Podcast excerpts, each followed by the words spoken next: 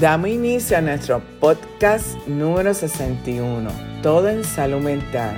Y el tema de hoy, ¿por qué nos enamoramos? A nivel cerebral, numerosos procesos se activan y la concentración de hormonas aumenta cuando estamos con alguien a quien amamos. Pero, ¿qué ocurre en nuestro cerebro cuando nos enamoramos? ¿Por qué existe el amor?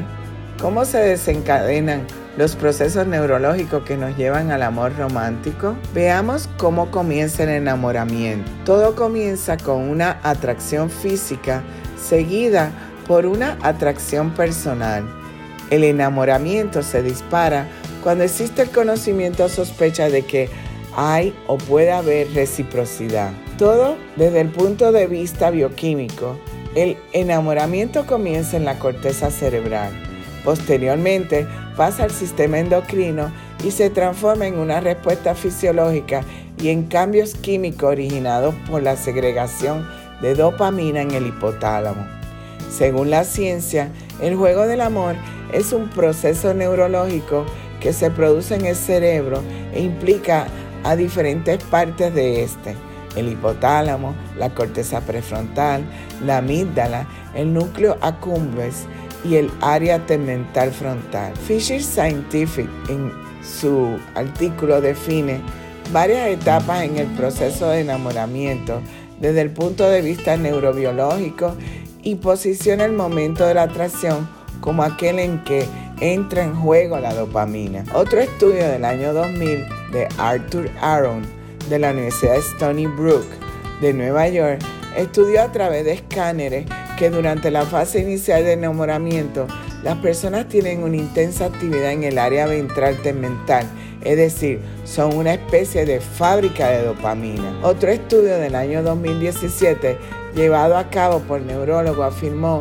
que estar enamorado no solo tiene un efecto sobre nuestras emociones, sino también sobre las transmisiones cognitivas de alto nivel. Es decir, estar enamorado nos hace comportarnos mejor. Según varios científicos sociales, las características principales del enamoramiento son sintomáticas. Por eso han construido una serie de modelos teóricos que describen y explican el enamoramiento. Cuando uno se enamora, siente reacciones como un intenso deseo de intimidad y unión física con la otra persona, un deseo de reciprocidad, temor al rechazo, frecuentes pensamientos sobre esta persona que nos interfiere en la vida diaria, pérdida de la concentración, una fuerte actividad fisiológica ante la presencia de la misma y sobre todo tener a esta persona como la única fuente de atención e idealización. Esto es el amor. ¿Cómo podemos describir qué es el amor? Seguramente existen tantas formas de hacerlo como personas en el mundo que han estado enamoradas y podrían tener que ver con cuestiones más literarias o metafóricas difíciles de explicar. Sin embargo, el amor puede explicarse desde los procesos biológicos en función de las reacciones químicas que tienen lugar en el interior de nuestro cuerpo, cuando estamos cerca de esa persona que hace que nos salten chispas. En ese sentido, existe un cóctel específico de siete sustancias químicas cuyas alteraciones hacen que sintamos esa sensación tan explosiva. 1. Dopamina. La dopamina es la droga del amor ya que es el neurotransmisor principalmente responsable de hacernos sentir placer.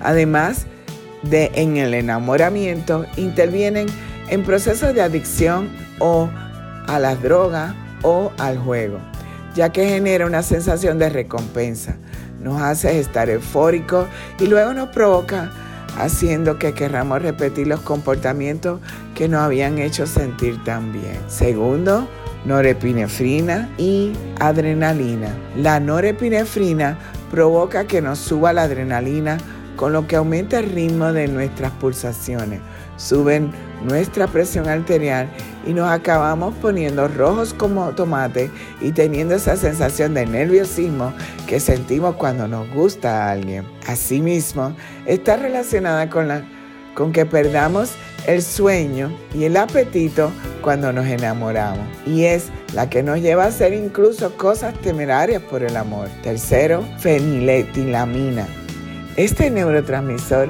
es de la familia de las anfetaminas y uno de los que nos acaban provocando las sensaciones más intensas del enamoramiento. Consigue ponernos tan contentos como cuando comemos chocolate, ya que es la misma sustancia que nuestro cuerpo libera en ese caso. Cuarto, oxitocina.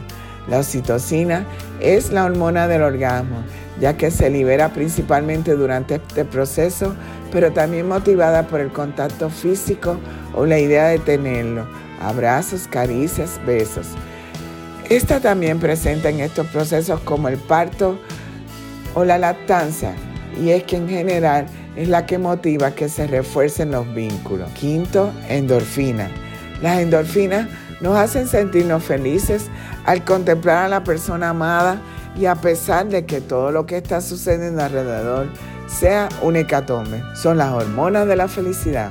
Sexto, acetilona, endovalium y gonatropina. La acetilona es segregada por cualquier animal que se encuentre en estado de celo y es la que nos empuja a sentir deseo por mantener relaciones sexuales con la persona que nos atrae. Junto al endovalium y a la gonatropina son la mezcla que más actúa en el ámbito del sexo y el deseo.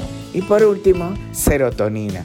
Es la hormona de la felicidad y al igual que la dopamina, nos empuja a buscar por instinto las sensaciones que el amor nos provoca y nos hace sentir también, casi como lo hace una droga. Resumiendo, el amor es de cerebro y no del corazón. Y recuerda que para mantener el equilibrio en la vida necesitamos de salud mental. Síguenos en las redes sociales Facebook e Instagram como Instituto Nina y accede a nuestra página web www.institutonina.com. Recuerda suscribirte en nuestro podcast en Spotify y en YouTube. Presiona la campana para los avisos en YouTube y semanalmente podrás disfrutar de nuestro podcast.